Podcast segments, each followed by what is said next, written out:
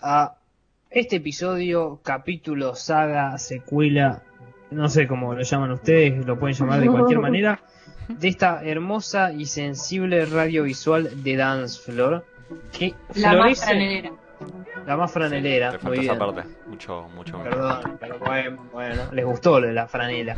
Que florece junto a la primavera que estamos viviendo. A, a mí me da esa sensación.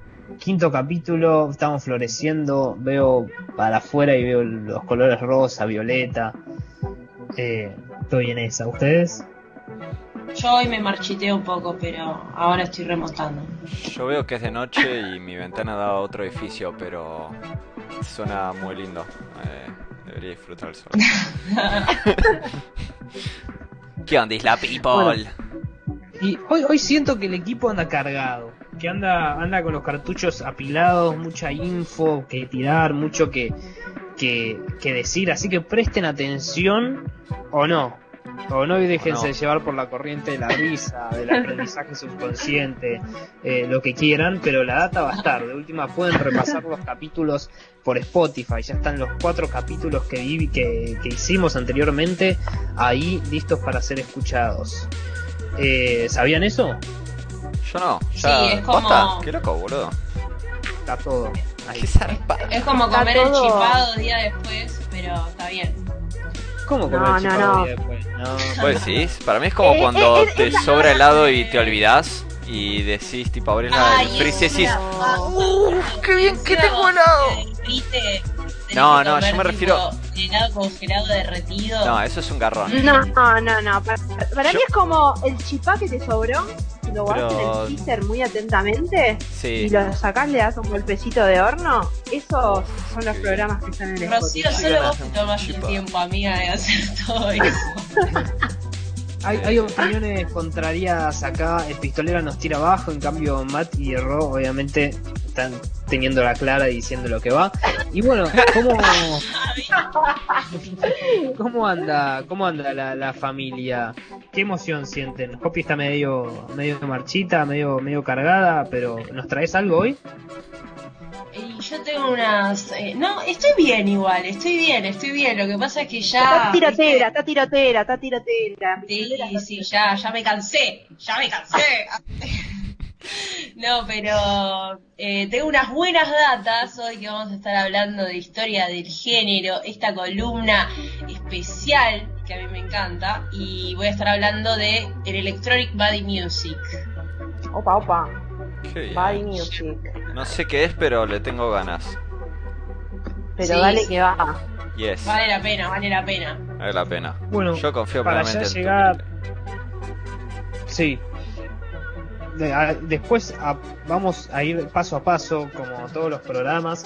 Seguramente ya, ya vieron lo que se viene para hoy. Ahora vamos a repasar el visual de Mutante, hablar un poco de lo que, de lo que fue y verlo y escucharlo al mismo tiempo. Y después seguimos con recomendaciones del 2020, a ver qué se trae cada uno. Opa. Sí, sí, van a tener, van a tener música para toda la semana. Y después vamos a hacer un picadito. Mateo se trajo la pelota, Ro también, la pintó la cancha y vamos a hacer un par de noticias actuales. Penales.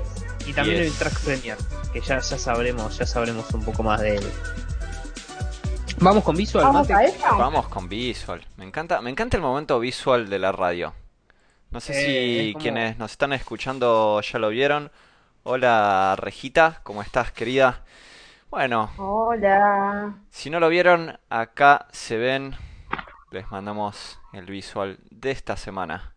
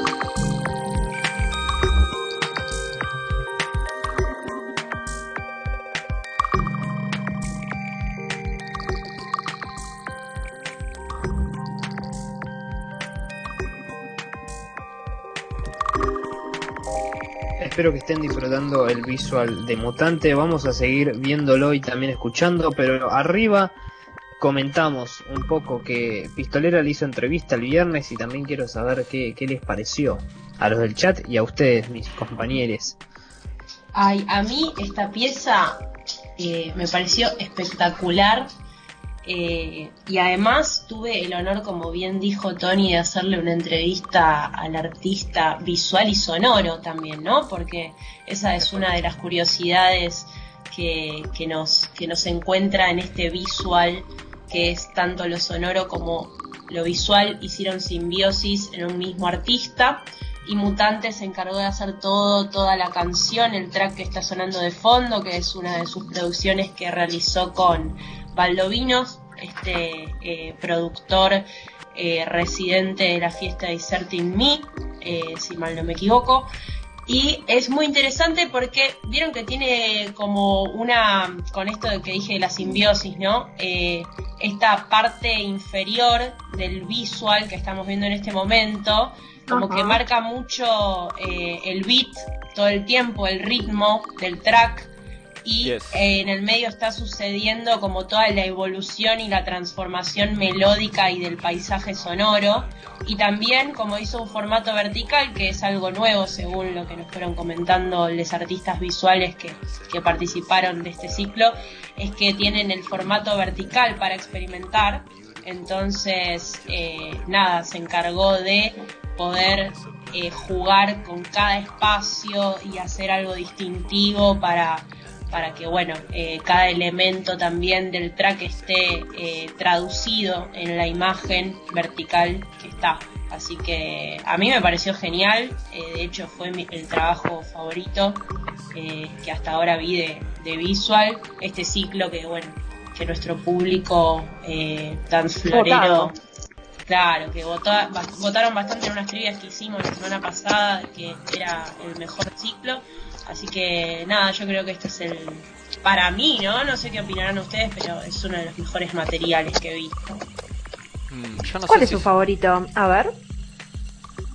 Mm, es una buena pregunta. Ah. No sé si, te- si podría elegir, porque no soy tan de elegir en estas cosas, pero definitivamente soy mucho, mucho, mucho, muy fan de todo lo que es eh, gamas de colores en los grises, blancos y negros, soy extremadamente fan. Así que en eso este me pareció muy zarpado y como decía José, me encantan los pequeños detallitos. Eh, no sé si se dieron cuenta, por ejemplo, el cuadradito que está arriba a la izquierda y los numeritos de arriba a la derecha. El cuadradito, si no me equivoco, sigue Sí. los ritmos, pero los numeritos no tengo ni chuta idea de qué carajos es. Eh, Parece como la evolución, boludo, del tiempo y de los compases, no sé. Me hizo como, como que evolucionaba, iba rápido y el tema se seguía moviendo como a, a diferentes velocidades. Y nada, alto flash. Eso es lo lindo, ¿no? Como que cada uno hace su interpretación y. Y andás a ver. capaz es, eh, los números humo- microondas. En el humo ¿no? vi un montón. vi un montón de cosas en el humo que apareció hace, hace poquito. Y, y esta gama de grises y esto, este formato vertical está muy bueno porque usa, me gustan las medidas, la precisión con que usa las cosas. Ahora vuelve y, y está como el cuadrado y arriba el visual queda ahí, tenés como todo bien, bien, bien marcado. estático entre comillas, abajo, o sea, tenés ese movimiento y en el medio sí va cambiando lo que Sí. sucede. Él me dijo que eh, este formato vertical, eh, como que quiso hacer una especie de, de alegación o algo así a ¿Alegoría? lo que es alegoría, ahí, me encantó. Eh, al- como si fuese una aplicación, ¿viste? Tipo que tenés como diferentes partecitas, entonces me dijo acá, que se imaginó como, como eso. Pero nada, tremendo laburo, alto laburo. Mal. Bueno, y ahí vol- volvimos nosotros a la pantalla, qué lindo vernos, qué lindo verlos ahí. coloridos. Y John Travolta. uno. Travolta. Gran nombre mutante, está, ¿no? yo Buen nombre. No, Buen nombre. no lo Porque- concibo todavía. El, el nombre mutante te hace pensar tanto como a un mutante, no sé, un monstruo medio robótico. A veces pienso como también mutante que, que muta, que va transformándose, va cambiando. Exacto, un poco mm, me, me- me resuena mucho esa segunda, digamos, eh, categoría o sección que estás diciendo, Tony, como que en la entrevista mutante decía, como que empezó por acá, fue por allá, ahora está haciendo esto, ahora se enganchó con la producción y bueno, nada. Eh, las distintas facetas de los, de los artistas. Eh, bueno, me, me encantó, me encantó el- este visual que haya sido su preferido. Yo tampoco, no, no me gusta elegir como por preferencia, me gusta apreciar las distintas artes y, y depende en qué, en qué momento eh, estoy o en qué sensación y qué quiero ver, elijo, ¿no? Em, Ciclo, por cierto, me parece mucho, muy importante nombrar eh, que es un ciclo que cura nuestra compañera eh, Carla Pavetti. Muy Grosa bien. Si la quieren escuchar, el cuarto capítulo fue nuestra invitada. Y bueno, metemos ya el Electronic Body Music. Hoppy, ¿estás lista? ¿Hay una cortina antes? Estoy lista para que me pongas la cortina, Mateo, y empezar a tirar unas datas universales. Unas datas bien salí de, la cortina, salí de la cortina bailando, Josefa. Vamos con esa cortina del bien entonces de nuestro amigo Julo. Esta es la historia. La historia del género. Esta es la historia del género. Esta es la historia del género. Esta es la historia del género.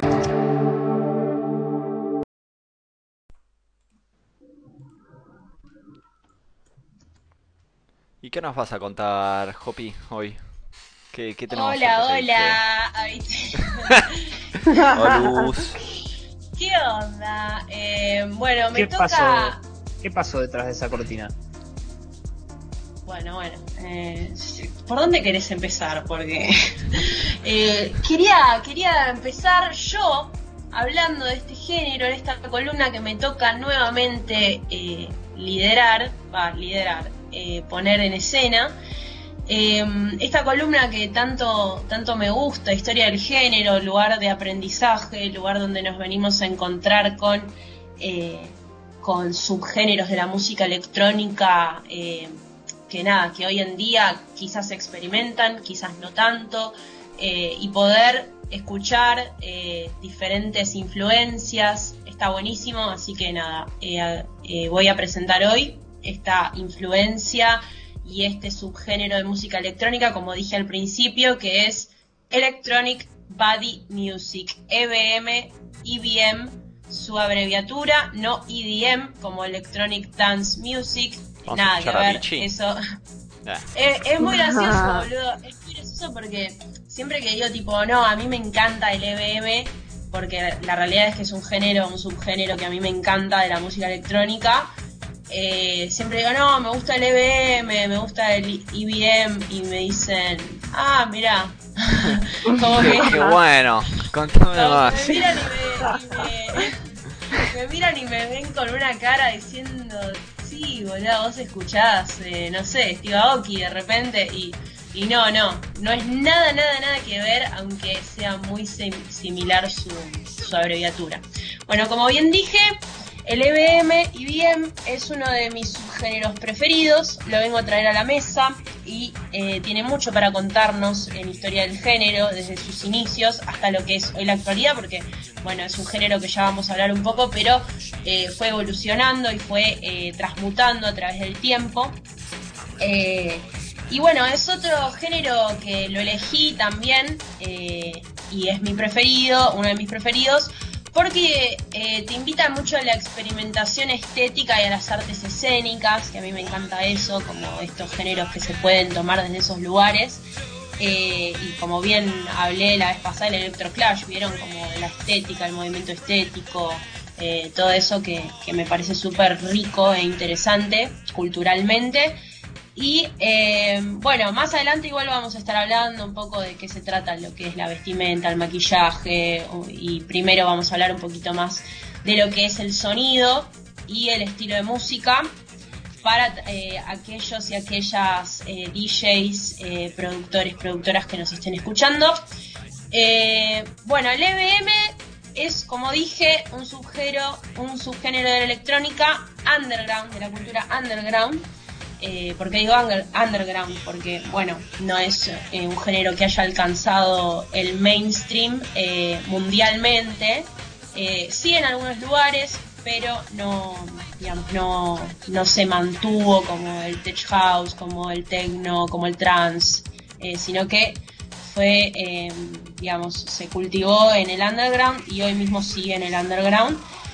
Emergió en 1980 en las áreas metropolitanas como Bélgica, Austria, Alemania, como fusión de las eh, influencias de lo que es el goth noise y eh, su evolución desde el industrial.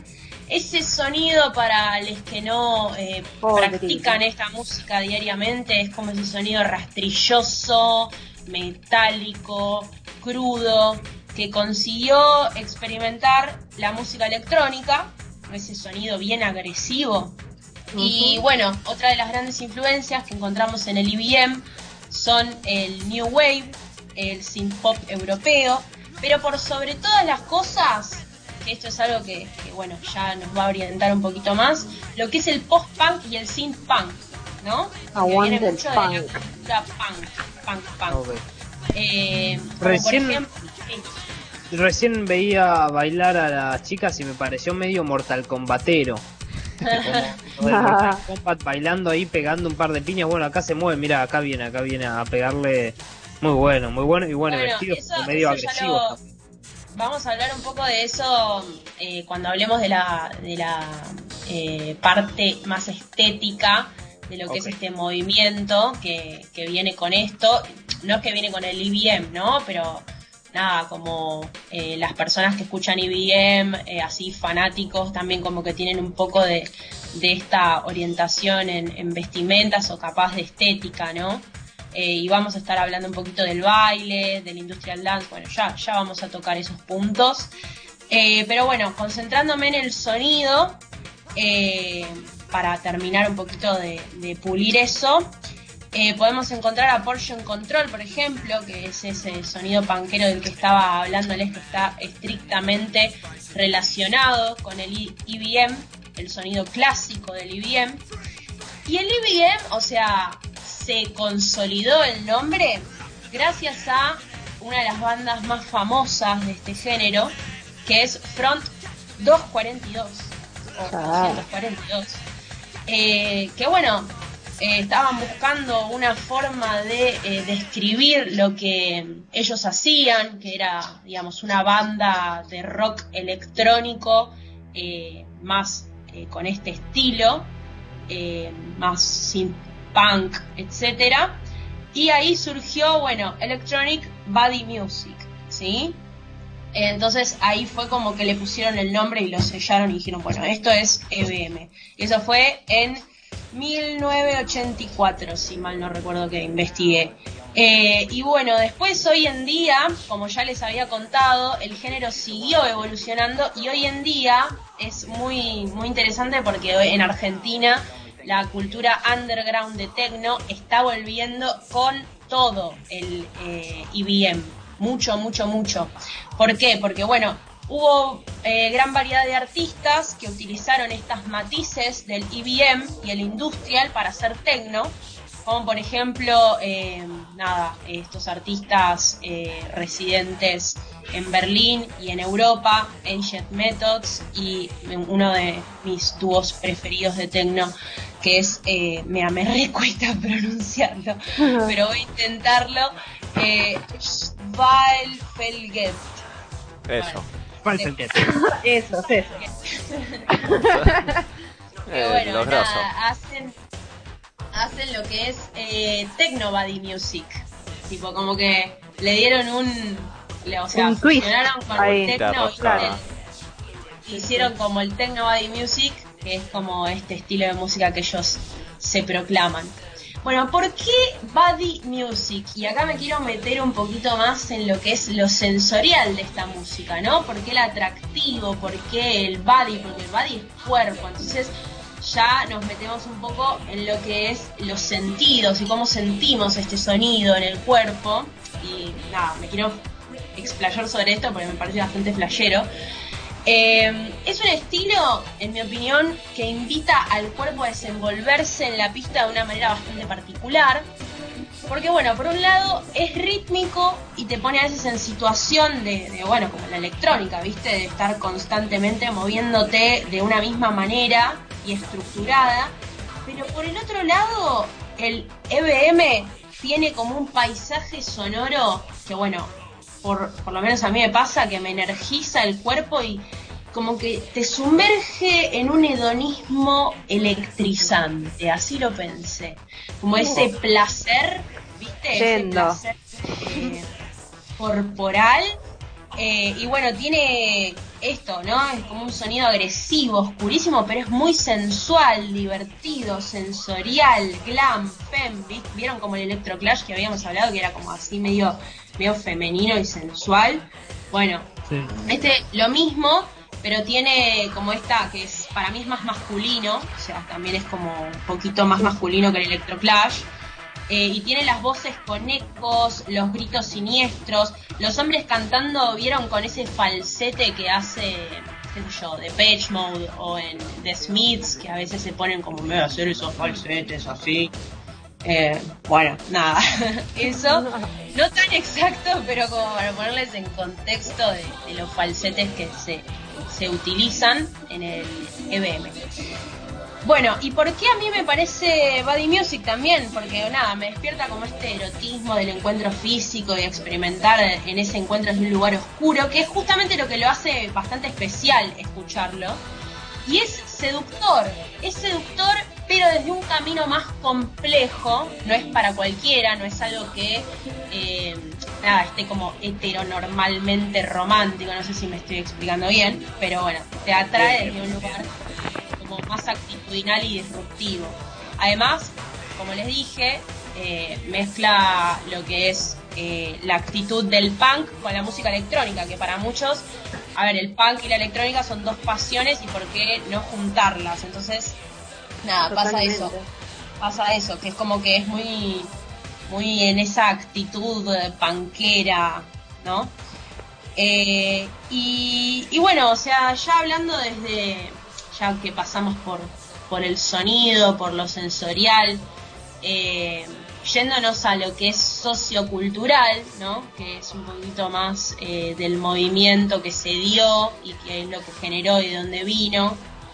Eh, en general, no todos los casos, las letras son como bastante agresivas, eh, despectivas, eh, y es otro de los géneros que trae consigo mucha carga emocional de la época de los 70 y de los 80, vieron que estuvieron que estuvimos hablando de, de todo esto de las posguerras y todos los conflictos que hubo a nivel internacional, eh, y se mezcla con eh, este movimiento del post-punk, otra vez, eh, que eran supuestamente estos jóvenes que mal o bien estaban asociados, esto depende de cada uno y cada uno, ¿no?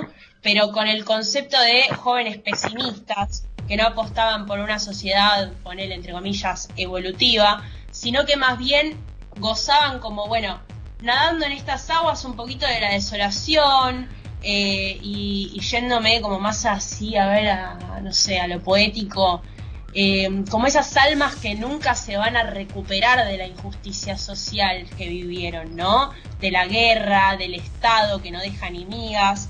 Una generación como bastante anarquista, o sea, se podría decir.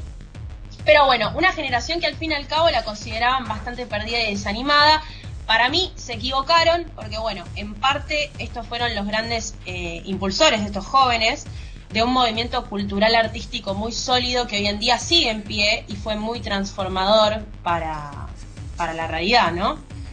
Eh, y bueno, eh, la estética, por fin, eh, que es lo último de lo que voy a estar hablando, eh, la estética en la forma de vestirse, maquillarse, está muy asociada con el goth. ¿Vieron eh, eh, la estética goth? Yes. Sí, Como estas... Eh, estas como, como el mal. No, fantasmal, Fantasmal. dijo. Yo creo que vamos Sí, tirando a la estética del punk rock. Más que... claro, Como sí, sí, negro. sí. Punk rock. Punk siempre, sí o sí. pero, pero nada, como esta, eh, esta cosa interesante de vestirse y maquillarse, ¿no? Con negro, eh, y que se asocia con estas vestimentas del rock metal pesado y el punk, como por ejemplo estas bandas históricas como Kiss, que pusieron en la cima de la cascada un movimiento estético que el maquillaje se volvía como todo un espectáculo visual para cualquiera. Y también por eso recibían muchas críticas y reciben muchas críticas hoy en día eh, las personas que se visten de tal manera porque bueno, como que les dicen que son satánicos o que llevan una vida extraña, se les juzga mucho sin, sin conocerlas y bueno, de ahí podemos seguir hablando de las disidencias, de la marginación y todo eso, pero estamos toda la noche. Así que cosita que me sorprendió es que no vi gente de color, no vi gente morena, por ejemplo, en todos los videos. Ah. Hay mucha gente pe- pintada de blanco también. Es interesante, es interesante lo que estás exponiendo. No voy a decir antes que Ahí, nada, ahí, mira, ahí justo aparecieron. o sea, no investigué acerca de esto, pero siento que hay algo ahí que merece ser tipo googleado y leído en algún lugar porque nada, también con esto de, de, de la discriminación, de la xenofobia en ese momento, no sé, debe haber algo ahí para investigar, así que me lo dejo como tarea, dale. Dale. Me parece Bueno. good. Después, nada, para ir terminando, mucho baile furioso, como vimos en el video ese que Mateo me decía que parece Mortal Kombat. Eh, hoy en día, por él, se realizan muchos eventos al aire libre o en, en lugares culturales donde hacen medio como competencias, en otros países, acá no, ¿no?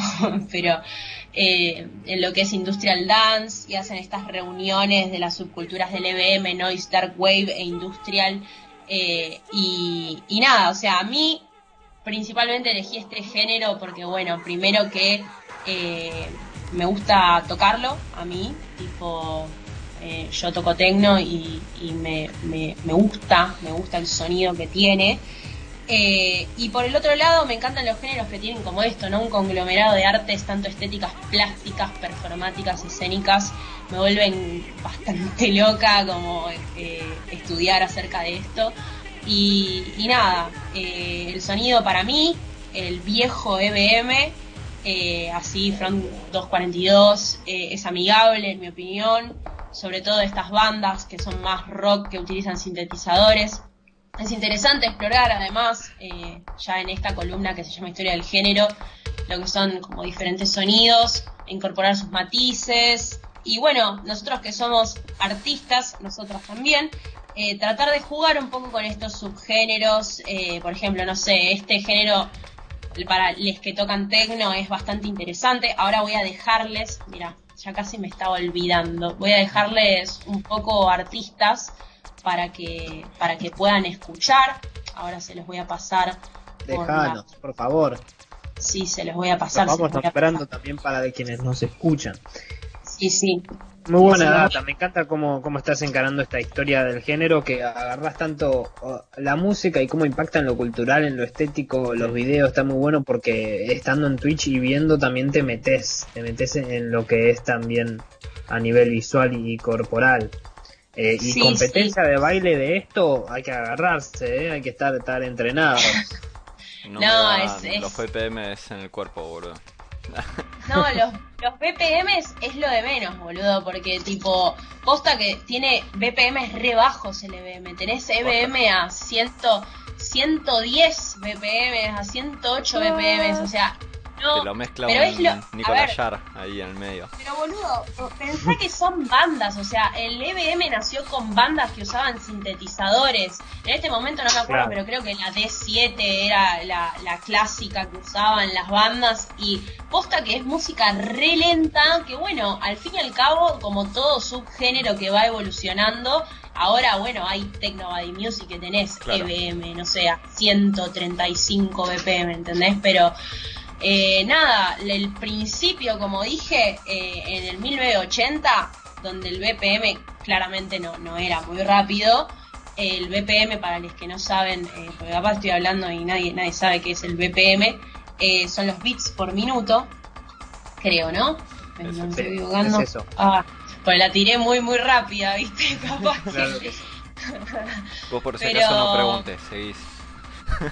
Sí, sí, sí, hay que seguir, hay que seguir.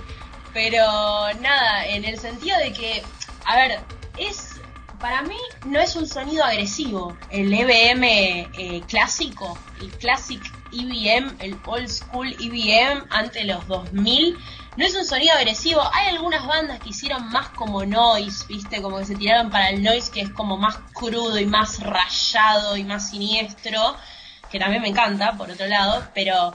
eh, pero no, no llega a ser agresivo, digamos, como un tecno industrial, eh, pero bueno, tiene muchas influencias, todo, todo es como una gran fusión, ¿no? Como el, eh, el dark Somos- wave, el goth, el noise, el industrial, eh, todo se fusiona y va creando como sus nichitos y sus cosas. Pero a mí el EBM me parece un sonido muy de pista, muy, muy de pista. Uf, es re corporal, te hace sentir unas cosas tremendas en el cuerpo. Y, y nada, Bueno. mezclarlo con tecno está zarpado. A mí me, Me imagino encanta. que cuando te, te vayamos a ver vamos a escuchar algo de EBM, así que nos dejamos esa, Sí. esa cita y el oído atento a, a ver cuándo lo pones. Sí, sí, sí. Ahí voy a, voy a estar pasando unos CBMs si, si el universo quiere. Mate, ¿querés eh, poner el tema de, del medio, este track premier que se viene, contarnos un poco y después volvemos rápidamente con las recomendaciones del 2020? Dale, con gusto. Vamos a escuchar un track de Wallo, que es uno de los integrantes del sello eh, Syndicate, integrante y fundador del mismo. Eh, tiene 32 años, es DJ y productor de acá, obviamente Argentina.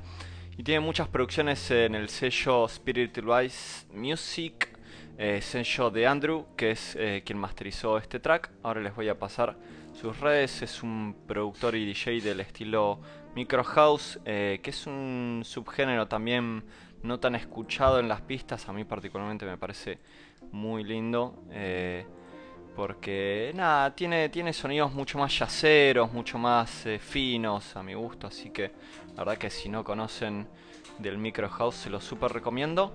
Y ahí vamos con este track que se llama What is Normality. Ahí vamos, gracias por la introducción.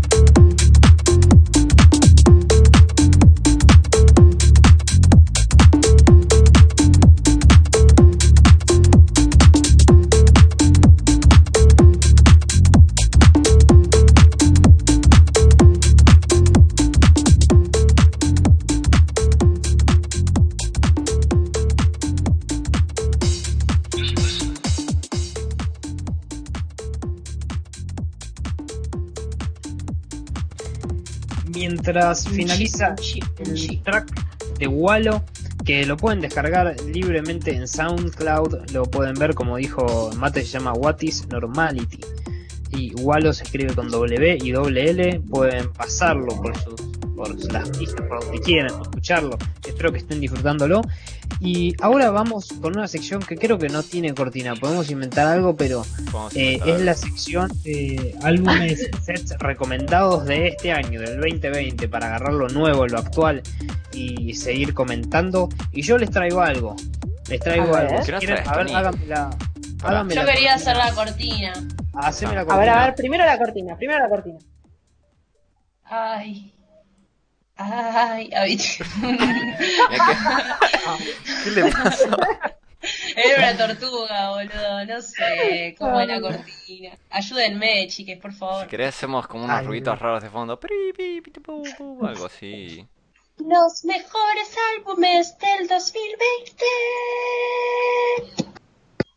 Me encantó. Eh, No sé si son los mejores, pero son los que los que traigo yo, los que me acompañaron en estos últimos meses. Y en primer lugar traigo a Cenizas de Nicolás Jar, eh, que sale en medio de la pandemia. No sé si lo escucharon tanto lo que, quien- los que participan en este programa y quienes están en el chat, pero a mí me es muy compañero este disco.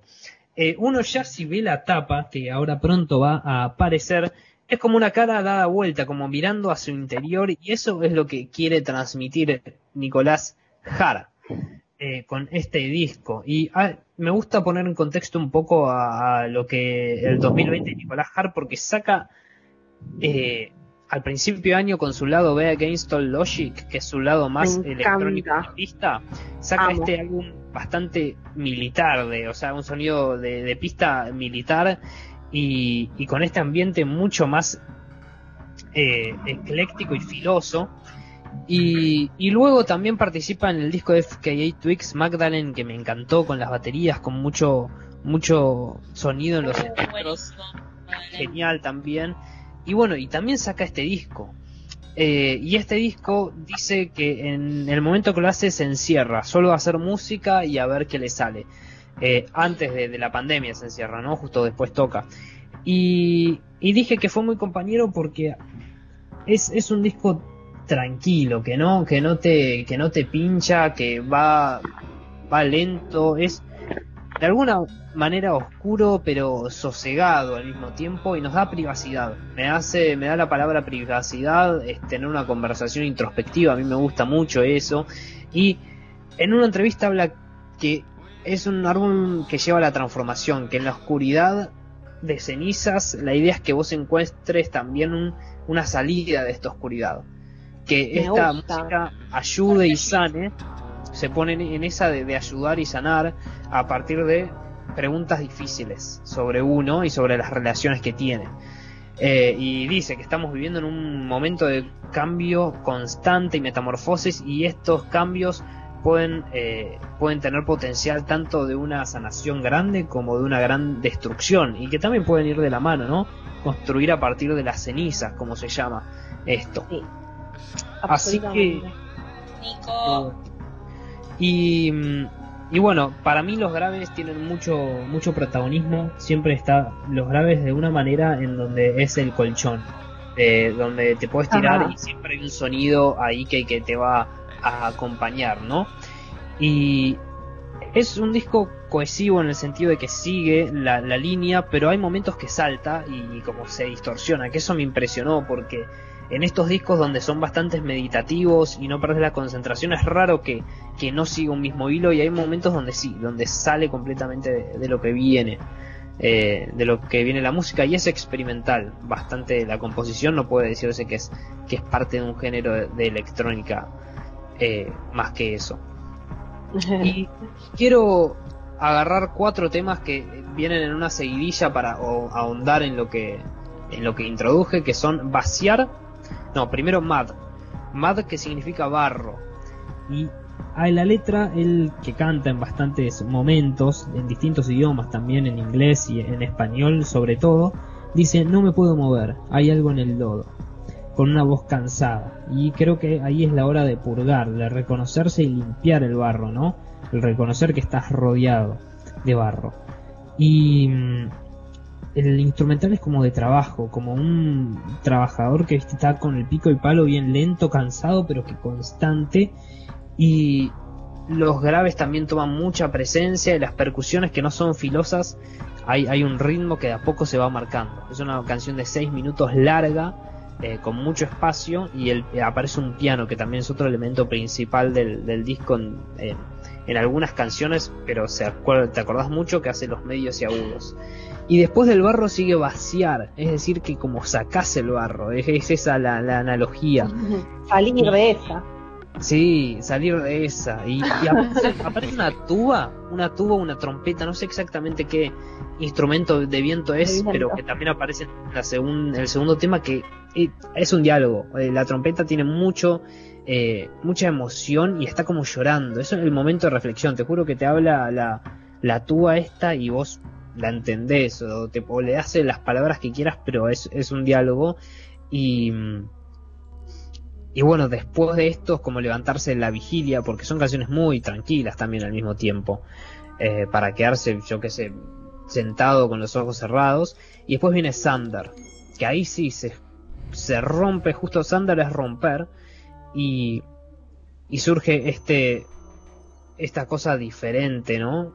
Que, les dije que no cambia la cohesividad del disco, y es como sacar el barro para mí en este momento, es el punto de quiebre y pasas de la pasividad a un beat que por primera vez aparece un beat en, en el álbum más o menos.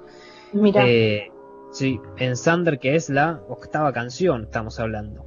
Y es para mover un poco los musculitos, me imagino yo, como un- despertar un toque de tanto, tanta introspección, tanto barro, tenemos esa canción.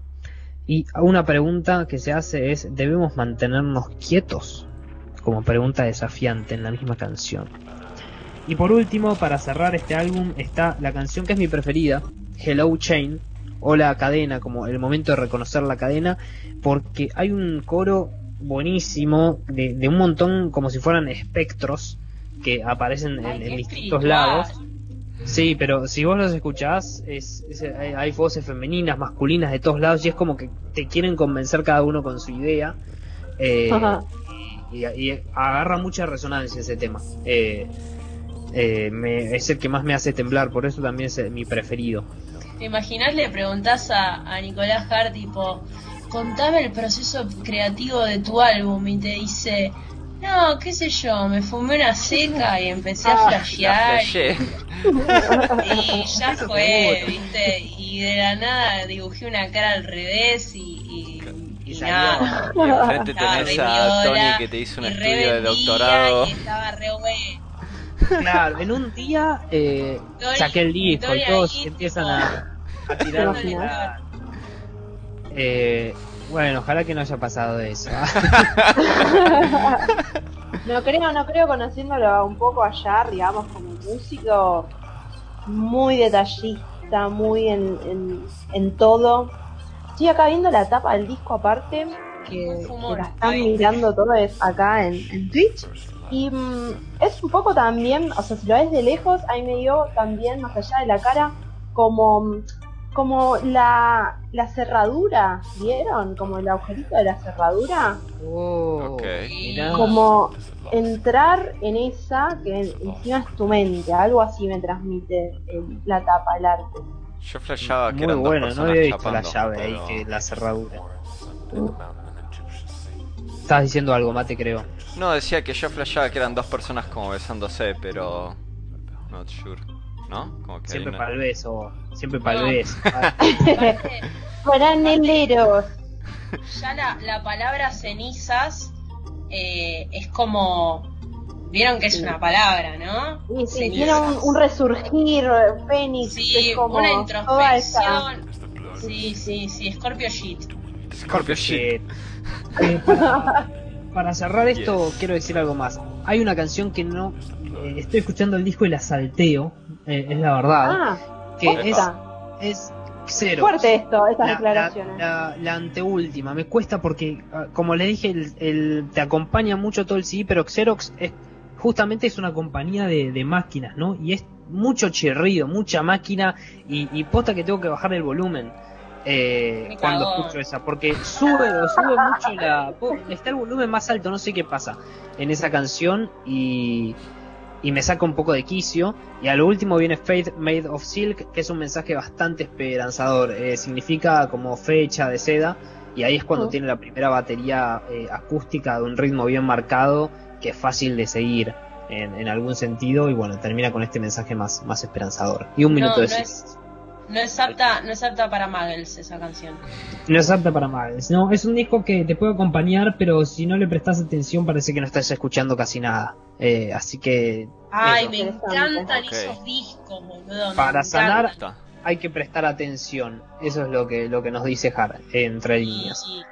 Bueno, más. Se después la tiró. Pasamos a- al segundo disco que les traigo hoy, que es Rival Consoles con Articulation, como A ver, articulación. a ver. Y, y Rival Consoles es, es como consolas rivales, ¿no? Significa eso. Mm. Es del sello Erased, Erased Tapes. Eh, Kiasmos Sí. está ahí, por ejemplo, en ese sello, no sé si lo ubican. Gran banda. ¿Quién, perdón? Aquí a- ¿Cuánta data Bueno. que tiran en la radio de Danflor, loco? Sí. No me lo puedo creer, no lo No puedo paran de tirar data esta, esta Yo creo que están del otro lado, con van con cuadernito a la radio, van Sí, anotando no, todo parece, parece el sus amigos, profesor. amigas.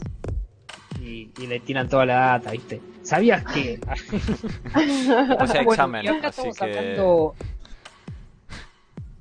hablando de un inglés, de el inglés Ryan Lee West, y hace una especie de tecno ambiental. ¿Ustedes escucharon del tecno ambiental? Una especie de John Hopkins, ¿no? Para ese lado. Ok. Me encanta, me Me encanta. gusta, Genial. compro.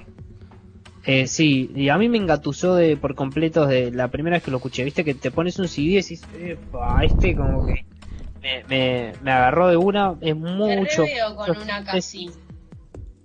Con- con- ¿Engatusó? No, boludo. Quiero joda, dice Dental Pay, Dios mío. Ah, Eh, Agarralo con, que eh, se te eh, suelta una la cadera. K, una K de Tony Festivalos que sea de tecno ambiental. tecno Sí, lo veo, lo veo. Y me he Y- echado con experimental. Claro, tiene mucho tiempo de, de bajada y de repente te, te agarra desprevenido y te mete un, un bombo que te saca. Palo en el Claro, te hace temblar un poco los cachetes. Y mm, del culo. Y ah, es una, una forma muy eh, particular de componer, supuestamente que la estoy entendiendo con ustedes, es a partir de la sinestesia, ¿no? Él dibuja, Ok. entonces tiene mucho de, de- de orgánico. No sé exactamente cómo hace, eso es lo que, lo que fui leyendo en distintos lugares, que es- dibuja y a partir de ahí crea el álbum. Em, así que ustedes, no sé, vos mate que dibujás, quizás te ves un poco más eh, identificado. No sé si hiciste esto alguna vez. La verdad O que no, probar. yo dibujo cuando estoy aburrido, no mentira, pero eh, no, yo siempre me conecto más con la parte de los guiones que del dibujo para hacer música. Pero es re interesante eso de... O sea, supongo que es parecido en cierto sentido, como plantear una historia, ¿no? ¿Qué crees? Probalo, Mateo. Claro. Sí, acá lo que habla de, por vos, de la cine- por Danflor. y después, y después que pase el Vamos. track por acá, por favor. Y claro, la sinestesia es como de repente escuchar una nota y ver un color al mismo tiempo, ¿no? Eh, Eso es lo que significa relacionar, darle como una visión sensorial a, a lo que escuchás o lo que ves, combinar estos dos tipos de sentidos. Y acá les voy a hablar un poco de tres temas que son los que más me gustan. Una es Vibrations on a String, que es como las vibraciones en la cuerda. Eh, 120 BPM es la que inicia el álbum. Y estamos hablando de. Empieza como unos cuernos en síntesis que te dan la bienvenida. Es bien la canción de, de inicio. Y justamente el momento de, de mayor tensión de cuando tiembla todo es cuando vibra la cuerda. Se nota muy bien como esta cuerda más de- del teclado, ¿no? Pero vibra y hace temblar. Me encantaría escucharlo en pista. Eh, los drops también son como muy inesperados, es algo que, que te agarra desprevenido, no sabes por dónde va a ir la canción, es, es bastante experimental a, partir, a el pesar de ser del álbum por el chat. Dale, ahí lo paso, Articulation. Y, mm, y después está Forwardism. Ahí, es- esta canción es graciosa porque es medio poguera, me parece poguera, eh, electrónica poguera. Eh, tiene este Me tipo de marcha, este- como Electrónica Solari. Claro, como un sal... como un salpicado. Eh, Para bailar acompañadita, ¿viste? eh, como un salpicado de frente. Vi- ¿Vieron? eh, ¿Conocen Emerald Rush de John Hopkins? Justamente, que Ay, tiene esas sí. pausas. Mamma Bueno, eh, tiene ese mismo recurso en donde frena y, y vuelve, frena y vuelve, ¿viste? Como ese silencio que te hace tum, tum, eh, medio marchoso. Eh, sí, muy, muy buena esta canción. Es la que más de pista de toda la de todo el álbum. Aunque es un álbum de pista, esta es como bien, bien marcada. Y por último, Articulation. No sé si. A ver si ahí está el video. Sí, está el video. la- el video que está ahí y la canción que está sonando es Articulation, justamente la que nombra el disco. Y esta es la más rápida, está a 134 BPM. Y. mm, al principio, como que da bastante espacio para acomodarse y después saca todo. Saca todo, las baterías, es como justamente una articulación, ¿viste? Yo soy muy. relaciono el, el título de la canción con lo que pasa y puse que está generando la unión de la reformación del hueso con el cartílago. Cada vez que escuchas esta Mm. canción te, te metes más, más elástico, te vas soltando. Voy a Eh. escucharla entonces. A Sergio, que el Eh, otro día para- dijo que le dolían las articulaciones. Para las rodillas, para las Ah. rodillas. es la canción más sobreexcitada. A ver Si se quieren- recomponen, pobre. si quieren sobreexcitarse y con suspenso y con una buena energía se ponen Articulation y van, ¿no? Así que bueno, ahí cierra un poco Rival Consoles que sacó, sacó este disco y, y me gusta, me gusta bastante. Bueno, Tony, hemos anotado y yo particularmente eh, voy a volver a escuchar el disco de Jar, que me interesó mucho tu, tu, tu vista, tu óptica al respecto, así que a ver si me, me despierta algunas de estas cosas que estuviste comentando también. Creo que es interesante siempre el ejercicio. Sí. Bueno, y, y después tengo más CDs, pero los voy a dejar para otro día, para otra radio, así no, no los, no les lleno la cabeza, ¿vieron? Porque después no se, que- no que se quedan con nada. Acá Delta Space pregunta, ¿quién es Sergio? Viejo choto. Y me parece que no le vamos a dar tanto protagonismo a, al Sergio ese. No le damos, no le damos espacio. Ok. Eh, No te vamos a decir, ustedes, sabes dental. Pedazo de atrevido. Hará fue, hará fue dental. ah. Eh, es, lo vamos a, a bloquear, carajo, de la radio. Un fan número uno de la radio de Danflor igual. Es un Está chiste, todos los lo programas. Lo queremos, lo queremos. pobre. Queremos hasta el final. Em, ¿Quieren recomendar algo? ¿Tienen alguna ahí guardada ustedes para los oyentes? Yo he traído unos sets eh, más para, no tanto álbum, sino para escuchar estas selecciones eh, musicales que preparan eh, estos DJs. Eh, voy a empezar con unos que sucedieron durante la cuarentena y después doy dos de Yapa que están grabados. Buenísimo. Em, si vamos a ir un poco por todos lados, Anoten, ¿eh? Anoten. Con respecto al todo lo que es el progressive, eh, me gustaría mencionar dos sets. El, el más progresivo en este caso sería uno de Elke Klein, eh, un productor holandés muy conocido, que em, sí, grande, que sacó un set eh, en el famoso eh, Blumendal eh, Woodstock 69, que es como una playita ahí en Holanda. Sí, Se vi. mandó, sí, sí, sí, el, el lugar es hermoso, número uno, así que es hermoso ver un atardecer en la playa como para salir un poquito del encierro. Y mm, además eh, en ese set eh, muestra un montón eh, de tracks de su nuevo álbum que salió hace poco, que se llama Oscillations. Así que bueno, ya venía tirando la data de sus tracks eh, y me parece que es una linda, linda forma de escucharlos y después ir al álbum para reconocerlos individualmente. Ese sería set. uno, sí, tremendo set. La verdad que muy cálido, muy, muy hermoso, muy elke, Sí, digamos. muy elke, muy elke. Muy elke, muy elke. Em, el segundo que les quiero recomendar es de uno de mis DJs favoritos ever, top 5, top ¿Puedo 3 adivinar? diría. Sí, a ver. No, pará, igual dijiste top 3. Estaba por decir al Colo, pero ahora que dijiste top 3 ya no sé. ¿Sasha? El Colo también está en el top 3. Eh, pero sí, es Sasha. Sí, gané. Chica, Que Mirá cómo se conoce el equipo. ganaste. Sí, sí, sí. acá, acá nos ¿Cómo te los conozco. Rocío? Justo ayer eh, a Pistolera le, le mostramos un track de- del señor Saya y le volamos la peluca. Así que Sí, me encantó, ese track está buenísimo. Además, yo, o sea, no lo tengo tan estudiado a Saya, porque creo que la única vez que lo vi en vivo eh, fue con John Dewitt y me mostró eso y fue tipo, no, nada que ver a lo que escuché. Nada, nada que ver, nada que ver. Saya, viste, es uno de esos DJ que vos los tenés que ir a ver y depende, depende cómo se levantó, cuánto le entró al wiki, de- depende de muchas cosas. Me para suena, dónde me vaya suena a varios DJs. Sí, sí, sí.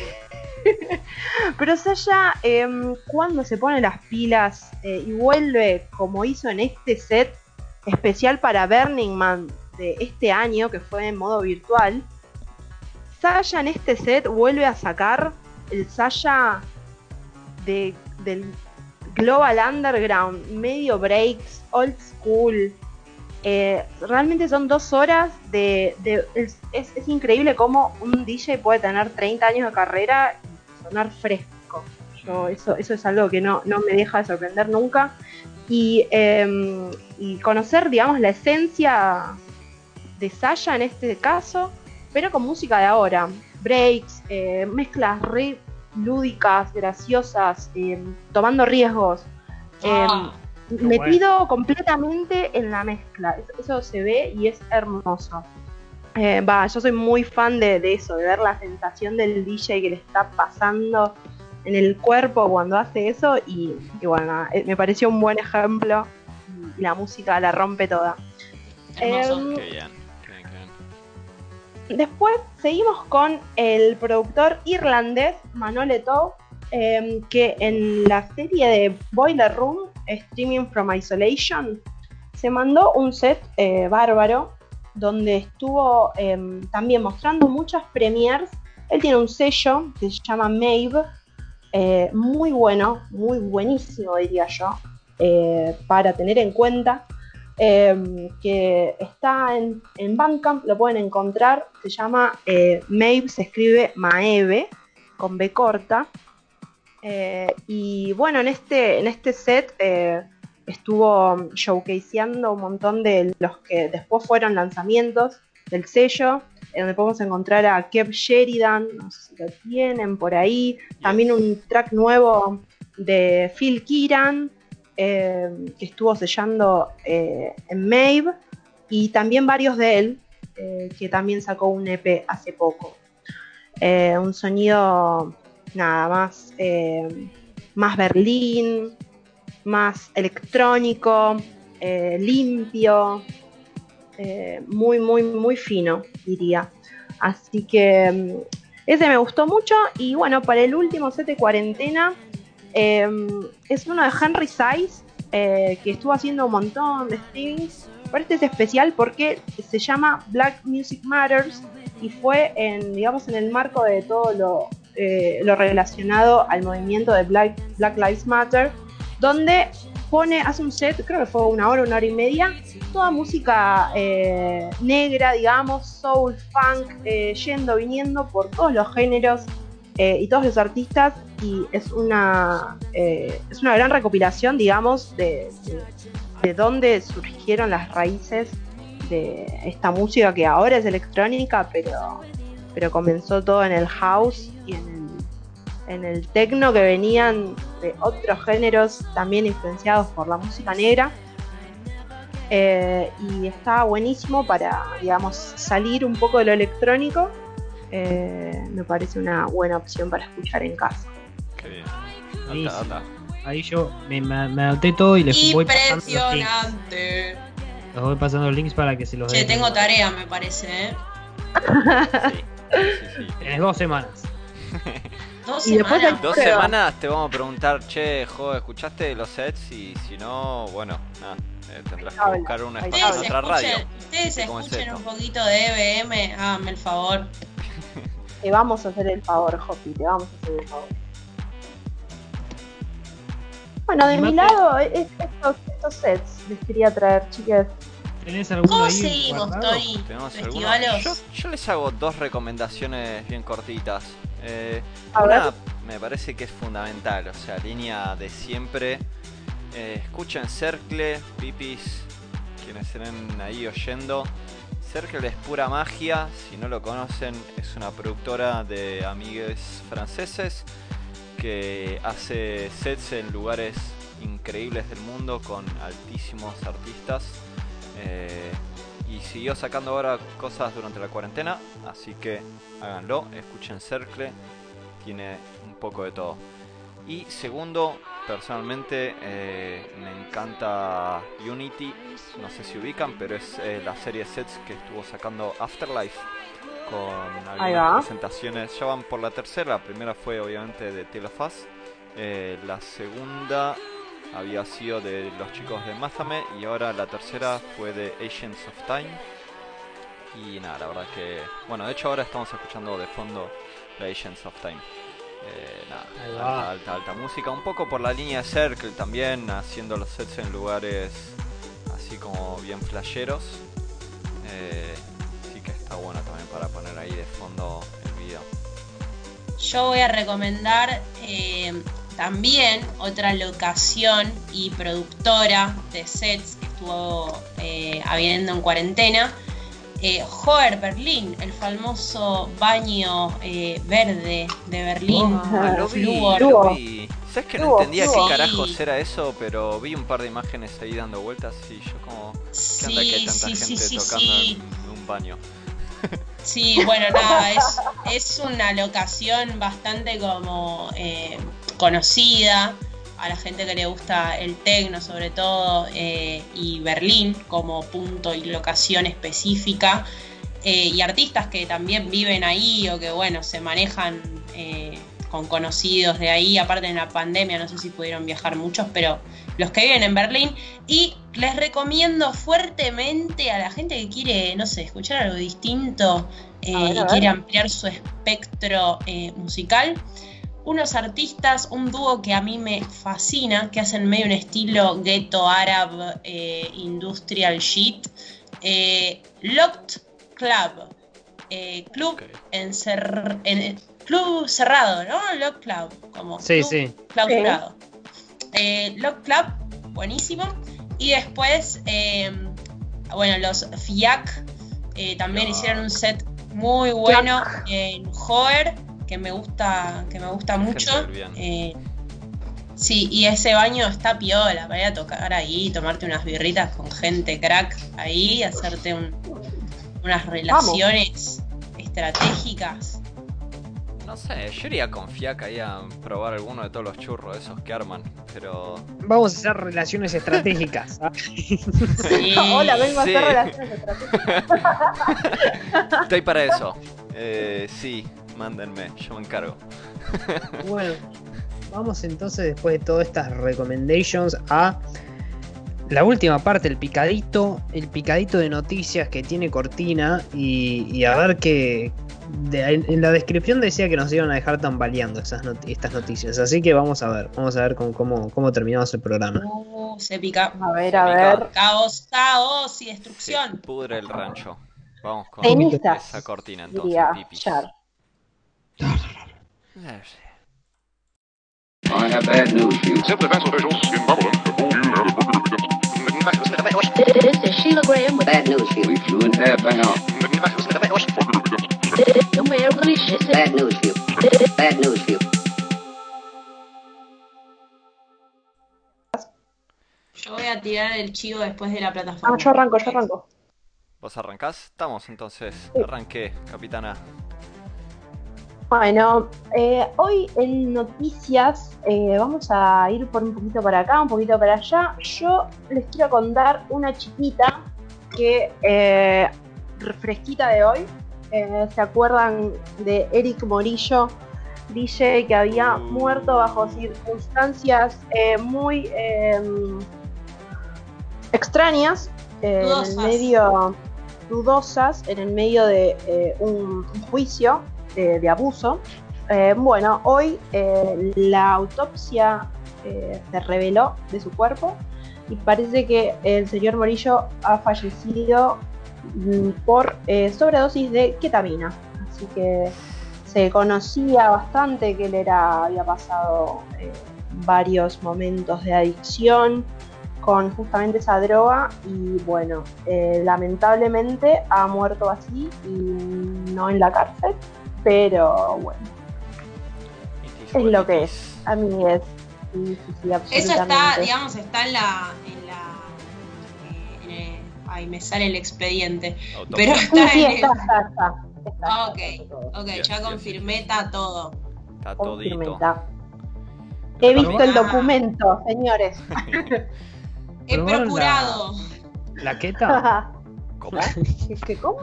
No, no, Eh, no, Tony, ¿Qué, de señor? protección al menor y esas cosas. Son ¿qué? 20 y 43. Eh, Eh, perdón, perdón, perdón. Cálmese. no es. No, está tomando su medicación usted. Está tomando otras cosas, me parece. Cenizas se está tomando, Tony. No sé. Por favor, eh, mirá que estamos en nombre de Amplor acá. Yes. Mate, eh, ¿vos cuál noticia traes a este ¿Qué picadito noticia del bien? tengo? Tengo un par de cositas para contarles. Una que me parece muy copada es hablarles sobre el Amsterdam Dance Event, el famoso ADE, que Oh, va a yeah. ser la semana que viene, del 21 al 25 de octubre. Para Qué quienes no saben, el ADE es como un foro internacional eh, que obviamente como dice el nombre se lleva adelante en Ámsterdam y que discute eh, todo lo que es la cultura electrónica, ¿no? Eh, lo debate de formas que para mí son totalmente revolucionarias, o sea, están tipo mil pasos más adelante que la gran mayoría de las culturas electrónicas en otros países. Eh, y creo que un claro ejemplo de eso es eh, las palabras que dijo, eh, que este nombre es difícil, Meindert Kennis y Jean Willem van Dem, gente con nombres raros, eh, que son codirectores del ADE. Malditos alemanes y. muchas gracias. Esos nombres raros. Van den Be- Dale. Bueno, no importa. Cuestión que ambos dijeron que mientras la industria intenta adaptarse a un nuevo capítulo desafiante en su larga y rica historia, ADE está convencida de que este es el momento de ser optimistas, positivos y constructivos, sin perder de vista las realidades actuales. Con este fin, nuestro programa de conferencias está dominado por oportunidades emergentes, razones sólidas y comerciales para ser optimistas, estrategias Ah, para hacer frente a la psicología de una crisis y un compromiso constructivo con los desafíos futuros. Vale Che, aclarar. hay que, hay que ir a picar ahí, ¿eh? No, no, no. Sí, ahí ahí estaremos. Ahí estaremos bajando la data luego Ay, para, sí. para todos. Que lluevan, que lluevan. Quienes eh, no están tan al tanto, les invito a que entren a ver el programa eh, de este año porque la verdad que está muy zarpado. Van a hablar, por ejemplo, bueno, justo ahora que mencionaba Rolo de Morillo, se va a dar charlas sobre violencia de género en la escena, van a haber charlas sobre luchas eh, que tienen que ver con el Black Lives Matter, llevado adelante por Robert Hood. La entrada está a 75 euros y da acceso a toda la base de datos, esto es nuevo también eh, para ellos. Eh, da acceso a una base de datos gigante de gente de la escena, lo cual es zarpado. Eh, nada, la verdad, AD a otro nivel todos los años. Ade, Sí, que no es sí. juguito Ade. ¿Alguien de, de los oyentes estuvo en ADE? Si nos quiere contar, si quiere tirar algunas palabras, lo puede hacer. Quizás justo le pegamos. Le pegamos Se se me ocurre una- una- un oyente que está por ahí que, que me ha comentado alguna vez eh, del ADE. Bueno, es el que me me manigió a pleno con ir algún día, de hecho. La fascinación Aparece que hay por aparece, esos que eventos en la industria, ¿no? Esas productoras que son una bomba, boludo, que decís como mierda hacen esto, boludo. Pero, pero no, es. Estás comiendo milanesa, dice, boludo. Tranca, tranca, Ay, no, te, dejamos ir eh, morfando, Dental, no te preocupes. no hay problema. Dental estaba con los dentals en la milanesa de soja, parece, y es el espectador soja no. que fue al ADE. no, ¿qué va a supuestamente. comer milanesa de soja? Para mí, Se le jo, cava por los dientes, boludo, la soja. lo, de, lo del ADE es muy zarpado. O sea, yo no sé si conozco otro género musical donde estén haciendo un evento así. O sea, por ejemplo, te tiro datos, Mm. ¿no? Pero el ADE del año pasado tuvo más de 600 oradores, más de 2.500 artistas en más de 200 venues. Una locura. Ah, No toman existe. toda la toda la ciudad. ¿Qué? O sea, se hace en Holanda, en Ámsterdam, todo es Ámsterdam o, se va de ahí. Y ocupan todo, vos vas, 120 por lo que yo vi, Wow. tipo vas caminando y es ADE, ADE, ADE, ADE. ADE. Claro, se toman la local de ropa y está, no sé, yo de hecho el año pasado hay un set de eh, Secret Cinema, que es un DJ regroso, tocando en un local de Sí. ropa. Y decís, what the fuck, o sea, ojalá entras a comprar ropa acá en un local random. ¿Te imaginas? este, Secret Cinema. Ahí. Dental Space po- pone que 400.000 personas entran a Ámsterdam en la semana de ADE. 400.000. toma. Miedo. Qué flash, boludo. Qué ganas de estar ahí. Ah. Eso es industria, ¿no? Eso es, eso es, ahí está.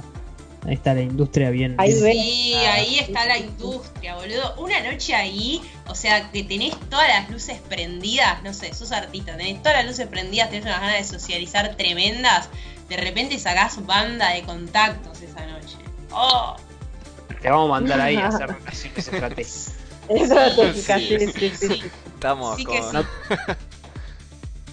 Llámenme, acá. ya saben, ya saben, ya saben lo que quieren, llámenme, eh. Hermoso. Hay que practicar el neerlandés nomás. En neerlandés. El Bueno, ya- neerlandés. Sí, Siga, que siga el ping pong, por favor. Que siga. Bueno, yo sigo con, con otra noticia eh, sobre una movida. Eh, ya sabemos que estamos todos en pandemia y hacer eventos eh, no, no, no, no sucedió por mucho tiempo. Ahora, de a poco, con protocolos, se está volviendo. Pero bueno, es una fina línea, digamos, entre lo que es, es el- son protocolos de salud, eh, regulaciones gubernamentales y lo que quiere la gente, que es salir a bailar. Eh, también obviamente la preocupación, digamos, económica de quien no puede eh, llevar a cabo su trabajo, ¿no? Entonces eh, hubo una, mm, una campaña que con el hashtag We Make Events, hacemos eventos en castellano, em, como que quieren con ese hashtag visibilizar em, la necesidad de toda la gente del- de este sector eh, del entretenimiento eh, que pide por favor a sus gobiernos eh, que eh, nada, tomen acciones que los tengan en cuenta, ¿no? Eh, para, para que puedan subsistir. Hubo también una acción llamada Alerta Roja, donde, bueno, nada, eh, era tipo postear una foto de color rojo, como para también visibilizar que el sector está en alerta. Eh, y bueno, un poquito eh, de la mano de todo esto, queríamos con Mate contarles unas declaraciones del gobierno de Reino Unido, que bueno, nada, primer mundo, chiques, ahí encima de muchos recursos, estuvieron llegando, digamos, paquetes de emergencia para los artistas y etcétera. Pero bueno, eh, últimamente parece que eh, ciertos ministros dijeron que eh, la escena electrónica no es viable y como que se los invitó, eh, entre muchas comillas, gentilmente, porque no tiene nada, eh, a que traten de buscar alguna otro tipo de ocupación, ¿no? O sea, algo increíble, bastante, bastante increíble. A lo que, bueno, nada, toda la, industria y todos los, artistas salieron a, repudiar estos dichos y, por ejemplo, uno de ellos fue el famoso Carl Cox, quien dijo eh, que el gobierno está 100% equivocado, comentó, e dice que la gente siempre ha luchado por el derecho a la fiesta, eh, y bueno, nada, como que él dice que eh, estuvo haciendo este trabajo la mayor parte de, de- por 40 años y que el de su corazón, su alma y su espíritu viven dentro de él para continuar haciendo lo que hago. Eh, dice. Eh, así que nada, eh, este, este temita de, de lo cultural versus eh, estas regulaciones, ¿no? Se pudrió el rancho en Sí. UK, ¿eh? No, Se pudrió en el es- UK, se ha podrido. Es un derecho humano, el derecho a la celebración, boludo, tendría que ser un derecho humano. Posta. Y no lo digo en joda, ¿eh? Debería ser un derecho social Yo creo que dentro lo de los más, derechos humanos. lo más grave va por el lado del cómo se concibe un poco la- el arte y la cultura, ¿no? Eh, Mm. Yo tiro dos cositas que dijeron, por un lado Goldie, eh, DJ muy conocido, dijo, los ravers han creado una infraestructura en el Reino Unido para que todas estas empresas de alto nivel inviertan, incluidos los fondos de cobertura en la cultura rave. Todas estas grandes corporaciones están vinculadas a la, cultura música dance. Hemos recorrido un largo camino nosotros los ravers y ahora que nos quieren abandonar, saludos por eso compañero, creo que es una farsa. Eso dijo Goldie y eh, un par más de cositas así bardeando sobre todo el canciller eh, Rishi Sunak, que es el que tiró más la, la podre ahí. Y Fatboy Slim, eh, otro grosso de la música, entre otros de los artistas, porque también eh, hubo de Bless Madonna hablando un poquito de todo este tema. Eh, Fatboy Slim dijo que cuando los banqueros se fueron a la quiebra, todo el pueblo ahí tuvo que poner guita para eh, bail- no sé cuál es la traducción de bail out, eh, Ro. Como nada, o sea, salieron a rescatarlos básicamente y ahora cuando la industria electrónica cae, nada, que se busque un trabajo no, ¿no? Y yo creo que es fundamental entre esto de, o sea, la doble cara, ¿no? Con la que hablan eh, el gobierno, la movida electrónica, solo la movida electrónica en Londres, en UK, genera 66, 66 billones de euros al año. Guau. Tremendo. Todo Impensado. lo que todo lo que los trabajadores ganan en las empresas se lo gastan en la rave después. Así que para eso se trabaja, eso mueve el mundo finalmente. No, boludo, pensá que eh. Pensá que esas, digamos, esos países tienen una cultura eh, de la música electrónica zarpada, recontra, remil estructurada y que venga un chabón a decir tipo, búsquense otro laburo, estás en pedo. O sea, como... Me encanta igual que pasen estas cosas, no sé ustedes qué opinan, pero me encanta que pasen estas cosas porque es como claramente eh, estás equivocado y eso sale y vienen las críticas y viene todo y se arma un caos tremendo y ahí empieza la concientización, la concientización de la masa. Y nada, el chabón claramente va a quedar como un pelotudo diciendo eso, como Alberto dijo, no sé, la música electrónica no es música, claramente no leíste tipo ni dos renglones de, nada de lo que se trata la música electrónica. Como que eso pone en tela, de- en tela no de juicio, como, pero, pero sí, como que qué, de qué se trata eh, y nada, eso hace que la gente se interese más también y que haya cada vez más eh, personas que eh, nada, se involucren con la música electrónica y eso hace crecer la cultura, en definitiva, me parece. Sí, y acá estamos para responder, ¿no? Sí. Eh, Con Alberto dice. Ojo la con Alberto, dice la. No, yo bien, La bien, loco, bien. Bien, bien, bien. Dale, Beto, carajo. Ah. Yo, loco. yo lo banco, Alberto, yo lo banco, Alberto. Lo que no banco es eh, la ignorancia de los políticos al decir cosas como si tuviesen, eh, digamos, totalmente la seguridad cuando es simplemente algo súper subjetivo. eh, Igual nada, esa frase está electrónica no por, por los pelos, aunque no la banqué, pero está como muy... O sea, el chabón dijo medio como, sí, para mí no es música. Eh, que igual no está tan bien porque, bueno, no sos el presidente, ¿no? O sea, como... Pero bueno, dejando eso de lado, la parte del veto, eh, yo creo que para mí, estoy re de acuerdo con vos, está, está bueno esto de que se den estos debates. eh, sobre todo porque aparte nada, esto, ¿no? O sea, estamos hablando del Reino Unido, de UK, donde tenés una cantidadita gigantesca siendo movida por la escena y que propio montón los de historia DJs, ¿no? también. O sea, sí, un montón de historia. Y me parece no está mal que de repente los artistas digan, eh, ¿qué onda? ¿Cuál es mi lugar ahora en la escena? Y bueno, no sé, ¿cuál es tu lugar? Sí, sí. Claro. Tremendo. ¿Cuál es tu lugar, Mateo? Ah, ¿Mi lugar? ¿Cuál es mi lugar? Ah, ¿cuál es mi lugar? Creo que va a ser la primera vez que terminamos a tiempo. Increíble. Uh, mirá lo que acaba de tirar Dental. Oh, a propósito. Dental le gusta el quilombo. Seguimos con el ping pong. A Ro, ¿se la devolvés a Mate? Ah, a esta la tiraste vos, Ro. No, Ahora- la pavé, te la a devolver. Mirá, vení, la estoy esperando. No, sí, a ver, Eh, ¿se por pudre mi o no se lado, pudre? eh, he pateado el último penal. No sé si mi amigo Mateo.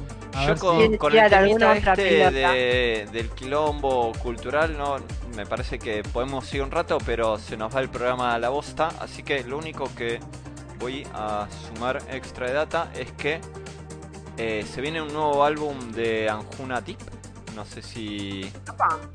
Anjuna. Anjuna Deep, Anjuna Deep. Eh, liderado que- por Jody Wisternoff. ¿Por quién, perdón? Jody Wisternoff, Oh, no tenía ese un dato. DJ inglés muy, muy, muy, muy, muy old school y muy capo. Qué bien. Eh, se viene el nuevo álbum que va a ser Reflections, eh, que eh, básicamente es como una conmemoración por su release número 500, eh, lo cual es zarpado. ¡Guau! Sí, sí, sí. No, 500 Referencia releases. 500, la puta madre. Eh, y bueno, va a tener tracks de Yoto, de Glenade eh, y muchos de las nuevas figuras de Anjuna Deep. Así que me parece me parecía bien nombrarlo porque la verdad que 500 releases son un numerito, ¿no? Sí, tremendo. Pasa que Anjuna, ¿cuántos años debe tener Anjuna? Y a ver si me das estos segundos te lo googleo. Nosotros vamos por el quinto capítulo, así que en- si lo multiplicamos por 100, llegamos a 500. me gustó, me gustó. Bien. Un minuto. An- 2005. 2005. Mira, Mira, 15 añitos. 15 Metiéndole a la music. Tremendo. estamos hablando entonces de 80 releases por año, más o menos. Te tiró el número. Mm, ¿Qué, qué, qué? Yo, mi, mi cerebro Sí, Electra hizo no puedo hacer esa cortocircuito. cuenta. te creo, Tony, te creo absolutamente. Yo te creo, papá. 82,15. Ah, ¿viste? Eh, bueno, eh, creo que con toda esta data al próximo programa eh, hay que hacer la tarea, ¿no? Para venir escuchado, con todas las recomendaciones que tiramos, tenemos una biblioteca. Está bueno hacer una biblioteca, ¿no? Sí, Me gusta, ¿eh? Tony. De las cosas que vamos a acá en el programa, sí, sí, sí, sí, sí. ¿Dónde la subimos? ¿Qué, qué dice la people que nos está escuchando? La ¿Dónde? biblioteca. La eh, no biblioteca, eh, la biblioteca tu de la radio ¿eh? Podría ser en Spotify, bueno. tipo playlist. Sí, puede ser ¿Qué por se ahí. le ocurre a la audiencia que podemos generar también, o no? También. También se la dejamos ahí picando. Gracias, bueno. gracias por el saludo. La- nosotros también la pasamos muy bien en este programa y que está llegando a su fin. No sé si quieren compartirles algo. El próximo es en 15 días, a Bien. fines de octubre. ¿Qué Y tienen ganas de escuchar en el próximo programa? Como que estaría bueno que nos tiren unas datas, porque viste, de repente empezamos a hablar, pero capaz hay algo de que quieren saber y estaría bueno que nos, eh, nada, que nos hablen por privado, que nos comenten acá en el chat, a ver qué, qué, qué les gustaría saber, que les podamos transmitir o eh, deliberar acerca. podemos tirar alguna encuestita por Instagram también, a ver qué, También. qué va. Me gusta. Yes. Pero siempre haciendo lo que querramos, ¿no? Y sí. Siempre voy a eso, hacer lo que me Siempre quiere. volando, nosotros. Ah. Bueno, eh, muchas gracias por estar a cada uno de ustedes, Ro, Mate, Jo. Y No, gracias nada. a mí Por favor, también. Tony. Nada, nada. Gracias a ustedes, Pipi. Gracias, a usted, capitán. Capitán, epa. Gracias, Tonito. Saludo Gracias. grande y lo dejamos con la cortina. Bueno, gracias por escuchar. Chau, chau. Besis, people. Buenas noches. Bye, bye.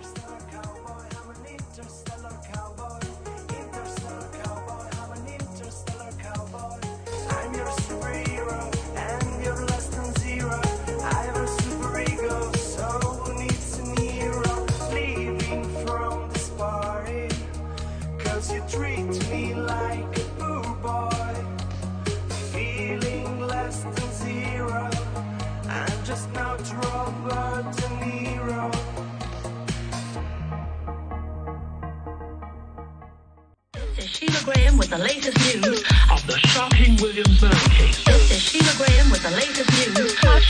King Williams murder case.